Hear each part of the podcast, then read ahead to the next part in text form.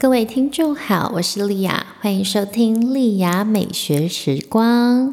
这个节目带着大家一起挖掘生活中美好的人事物，希望能够带给各位一股温柔的力量与正能量。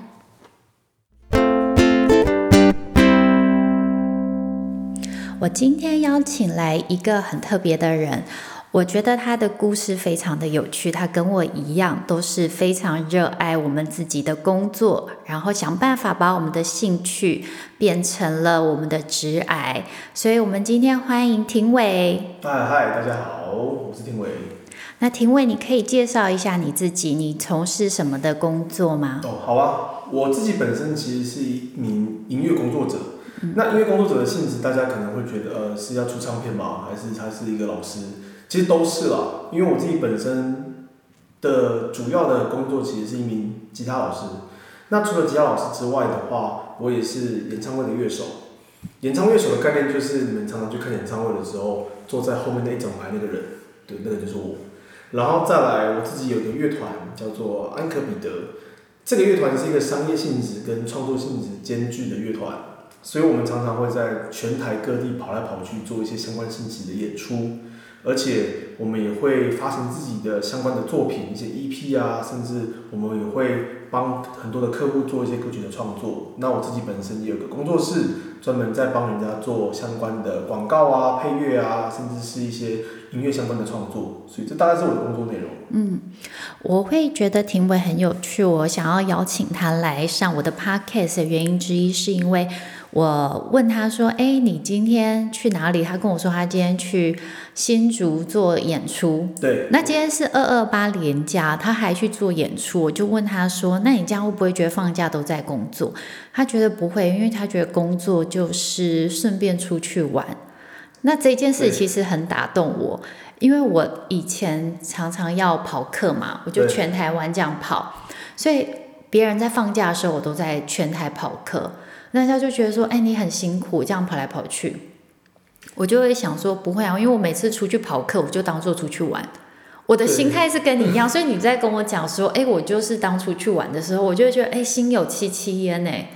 真的是这样子。对了，因为我自己本身是一个就是很热爱表演的人，我常常都觉得我自己怪怪的，是因为很多人呢上台其实是害怕别人看嘛，就是很多人上台会紧张，不想看。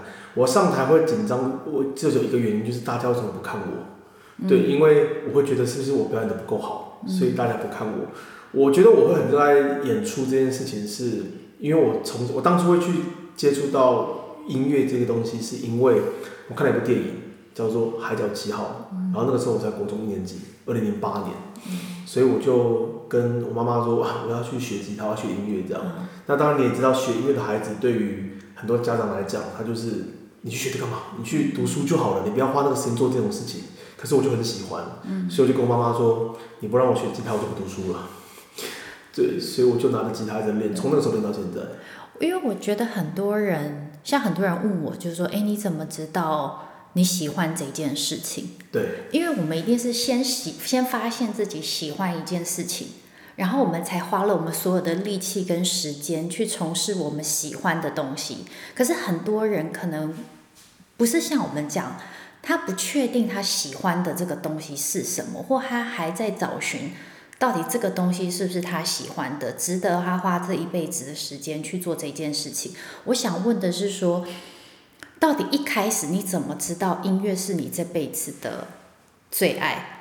应该这样讲好了，因为这个问题很多人问过我。对。然后我那个时候我自己去思考这个问题，嗯，我后来发现的原因是因为，其实因为我自己很喜欢表演嘛。我就是一个很喜欢在大家面前展现的人，可是展现其实有很多方法，因为你要当公众人物，其实你可以拍影片，嗯，你甚至可以从政，你甚至可以去做一些相关东西，就是因为现在这个社会其实要红太快了。那我自己思考的原因是因为，可能刚刚好就是当我开始想要展现我自己的时候，音乐这个东西走进我的生活里，所以我就刚好跟他绑在一起，我就很想做这件事。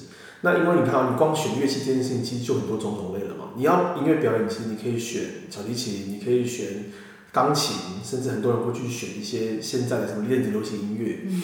那我会选吉他，其实就有个很简单的原因，因为我要选一个可以让我自己一个人就有办法表演唱歌，然后甚至我可以帮我自己伴奏乐器，然后我可以一拿了我就走，所以我觉得很好玩，也是因为我曾经在学生时代的时候见到魏德胜，就是拍《海角七号》这个电影的导演，我就很开心的跟他分享这件事情。对他当下很错愕了，他只会觉得说，呃呃，好，谢谢谢谢，因为我的电影帮助你这么多。可是对我来说，可能真的是那个电影它启发我去做这样子的事情。那其实一路上我自己也会很犹豫这件事，因为我不是科班毕业，对我一直以来都是自己找资源，因为我们家其实是开餐厅的，嗯嗯，对，所以我们其实我其实从小到大就是我爸妈也没有给我什么资源，我就是自己想办法。嗯，他们顶多就是帮我付了可能去上其他课的费用。那摸爬滚打这样子上来，然后甚至我大四的时候跑去录音室当学徒，我觉得东西就是一边走一边看一边玩，因为我其实也是到可能最近这两三年我才很确定，就是哦，我就是想做这件事情，亦或是说其实我已经离不开这个东西了，对，它就是我生活的一部分。所以很多人问我说，哎，你这样子做不会累吗？因为我没有在休假，我就是要么就是在教课，不然就在教课的路上，不然就是去表演的路上，或者是帮人家做案子。对，可是我反而会觉得，当你喜欢的东西变成你的工作的时候，它可能真的没有办法像以前一样这么热爱。可是你对它就还是会有热情，因为你会对它变成是一种使命感。你会觉得这东西就是我。那如果我今天不做这个东西，有可能以后我就不会做。所以，与其这样子，那倒不如就试看看吧。那这样摸爬滚打上来，其实一路上那一段很多挫折，可是那些挫折还不足以。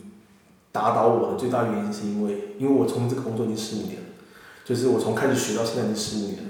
那这十五年里面，当你要放弃的时候，你回头看，你就会觉得啊，我都已经努力这么久了，那我现在放弃不就是很可惜吗？那眼泪擦一擦，路还是要继续走。所以我会用这种方式去做我想做的事情。嗯，因为很多人哦，因为我有一点感同身受，就是。很多人都会觉得说啊，你不就做的你喜欢做的事情吗？有什么好就是抱怨的？可是其实我们也不是抱怨，是我们为了做我们喜欢做的事情，可是这个东西变成一个职业的时候，我们还要做很多其他的。我们没有想象过的事情，比如说我好了，我喜欢做菜，对，可是开餐厅跟做菜是完全是两回事。没错，开餐厅大概只有十 percent 是做菜，你九十 percent 是要做什么？比如说跟客人要了解你的客人需要什么，然后食材的选择，然后开菜单，然后要再因季节的不同要去设计不同的菜色，然后还有定价你的通路，然后行销。你可能为了一个喜欢做菜这件事情，可是你要做一百件，跟他没有关系，跟他没有关系，不不是完全没有关系，可是跟他相关，可是一开始也许没有想到的事情。嗯，那也这种这其他一百件的事情，是你真的要踏入这个领域之后才知道，原来还要做其他这么多件事情。对，就是很多鸟事嘛。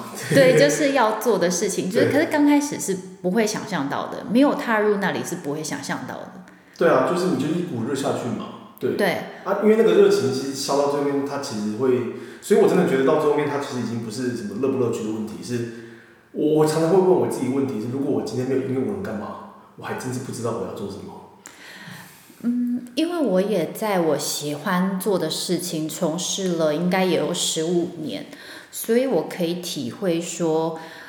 到最后已经不是不只是热情这么简单，不是他不是没有热情，因为一个有热情的人，你可以从他眼中看出来，他在讲这件事情的时候眼中是有光的。对，我觉得这个事情是很重要的。一个人眼神有没有光，其实是瞒不了人的，而且是很容易被发现的。那我觉得到后来，当一个热情从事很久的时候，对我们这种人来说。我觉得他除了热情以外，他其实变更多的是使命。嗯，他变成是一个使命，就是哎，我如何发挥我的才能，让别人看到这件事情？那这件事情不止我，是如何把我从，比如说你爱音乐这件事情，怎么样让更多人看得到？那像我可能就很喜欢下厨，那我就会想说，我下厨这件事情怎样可以帮助到更多人？可以带给大家一个更好的生活。那我觉得你的音乐也是啊，因为你是那个安可彼得，你的乐团叫安可彼得，对吗？对对。对啊，就是因为其实啊，当初创立安可彼得也好玩。我会一开始的时候只是会觉得说，哇，好像就是每天一直教课这件事情，其实久了疲乏。那如果你今天没有做一个突破性的东西的话，或许这一辈子就这样子了。那也不会说不好，因为其实你说做音乐教学这件事情，它久了之后，它会有一个系统。可是毕竟学生在进步嘛，那你的东西基本上如果没有进步的话，它就会停在那里。所以创乐团有一个最辛苦的地方，其实我想创乐团大家都觉得哦，玩乐团很帅，然后玩音乐，然后做作词作曲这样子，确实是这样没有错。但就是跟李老师讲的一样，十百分之十吧，剩下百分之九十都在处理什么人跟人之间的关系。对对，因为人真的是最难处理的一种事情，就是什么事情都是跟人有关。那所以我就变成是我可能要学着去知道说哦，我怎么样跟我的团员们相处，这是第一个。然后再就是案子哪里来，我要接案嘛，然后我要跟厂商打好关系，然后再加上其实我的角色，虽然说我们并没有一个明天的团长，可是基本上我在做的事情就是跟团长一模一样。对，我要接案子，我要 social，我要做很多其他的东西。那我后来在这个过程中，我慢慢发现到，其实我自己好像有这一块的才能。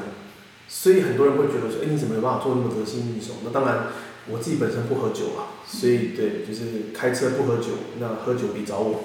所以基本上我在做这些事情的时候，我是没有办法跟一般人觉得就是那种谈 case 啊、应酬那种方式。可是我后来发现，我有一套我自己的模式，是我自己用出来的。所以这样回头看下来的话，不管是创业团也好，或者是，因为我现在发起人嘛。或者是说，呃，可能一路上走过来也好，我觉得支持下去，就像老师讲的一样，它很大一个部分是一个责任。因为如果你有这一份责任，你在做这件事情的时候，你就不会觉得，你就不会因为我可能有发生一些事情，对，然后你就想说啊，算了，我不想做了，就放弃。当你的使命大过于你是，当你当应该这样说，当我们觉得我们的使命大过于挫折的时候，挫折就不算什么了。对啊，它就会变成是一种就是。养分，如果能够把它变成是一种动力，那或许我们在做这件事情的时候就可能会更得心应手。对，那回头过来看的话，你反而会觉得当初发生这件事还好发生这件事情，不然的话有可能就没有办法成就今天的的我们。